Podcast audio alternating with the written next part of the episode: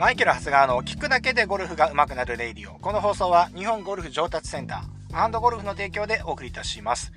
ということで、えー、今日は、えー、バンカー越えアプローチのコツを話をしていきたいと思います。ポイント2つです。えー、ポイント1つ目はですね、あ、えー、あ、ごめんなさい。ポイント3つです。いい加減ですね。ポイント3つです。1つ目、1つ目はですね、正確な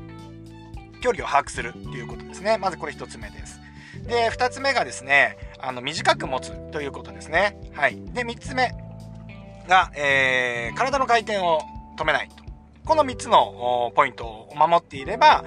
えー、バンカー越えも怖くないでしょっていう話なんですよね。えー、まあ、これを詳しく話していきたいと思います。一つ目ですね、正確な距離を把握する。まあ、正確な距離を把握するっていうのは、これはですね、キャリーまでですね、ボールを落としどころ、落とすところまでの距離をしっかり把握するということですね。できればですね、補足してあげるといいと思います。で、えー、まあ、これがですね、曖昧だと、やっぱりね、あの、なんとなく打っちゃうんで、なんかこう、オーバーしそうだなとかショートしそうだなとかねなんかね距離を測ってもないのになんかそんな不安が先に来ちゃったりするんですよね。なのでまずしっかりとね距離を把握するということが大事です。で、えーと、もし補足できなかったとしたら、えーとまあ、自分の中で決めてください。15ヤードキャリー出すとかね、はい、こういう練習をしていてください、はい。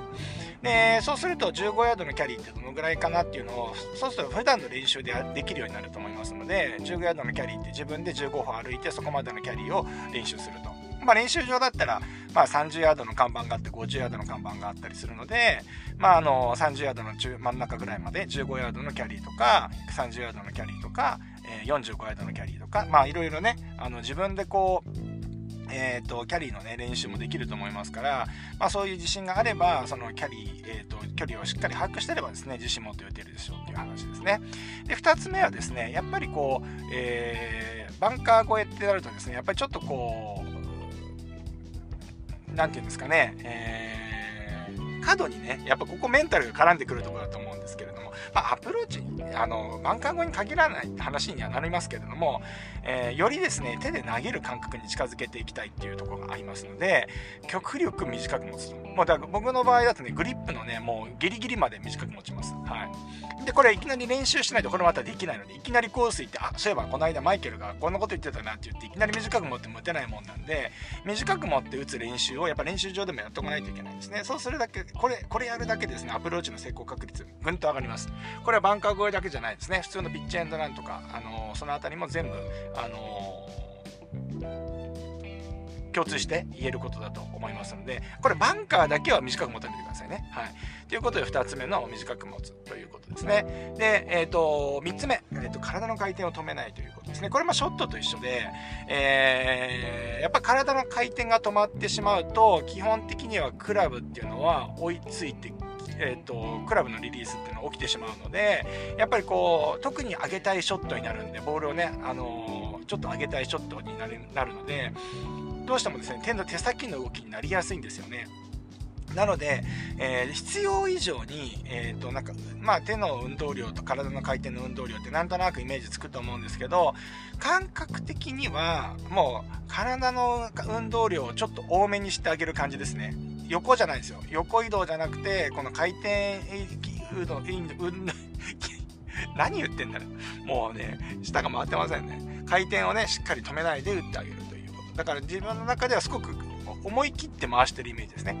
思い切ってあの体を思い切って回すけどクラブヘッドがあんまり走ってこないような感じっていうのを出して出していけるといいと思います。でこの3つのポイントをね、あのー、しっかりできるようになるとできるようになると意識すると、えー、ね、あのバンカー越えのアプローチもしっかりできるんじゃないかなというふうに思います。であとはね付け加えるとねコースマネジメントのところで言うとまあ、バンカー越えでピンでね、会った時に、そのバンカー越えたところがピンが近い場合ね、やっぱりこう技術があればね、そのプロゴルファーとかだとそこでスピンをかけてとか、高く上げてとかありますけれども、あのそういうことをまず技量としてできない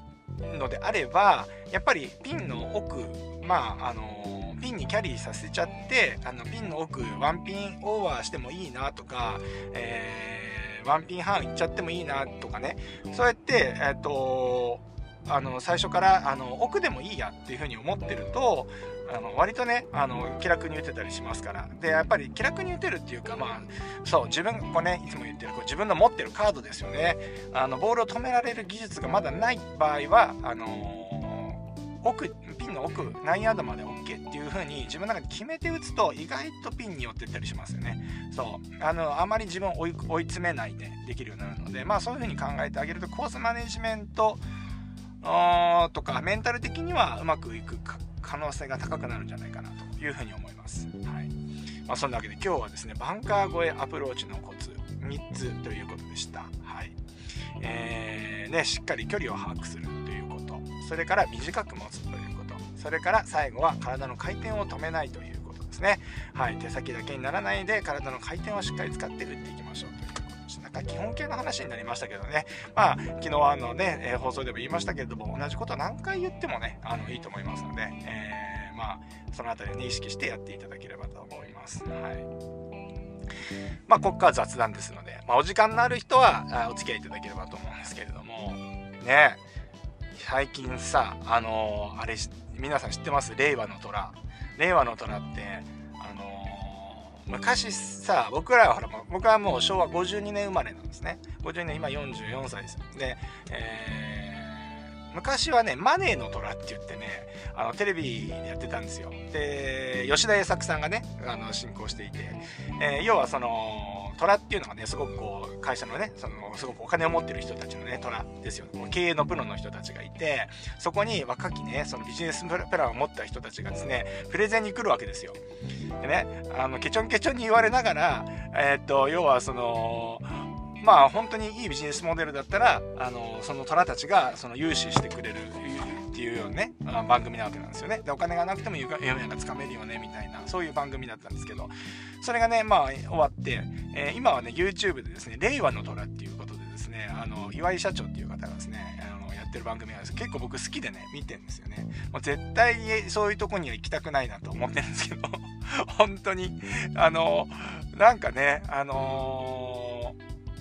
多分僕なんかほら頭があんま良くないんでああいうとこ行ったら完全にねあのうまく説明できないというかもうそもそもそういうね優れたビジネスプランみたいなの作れないと思うんでね。あの絶対に僕は出れないなとは思うんですけど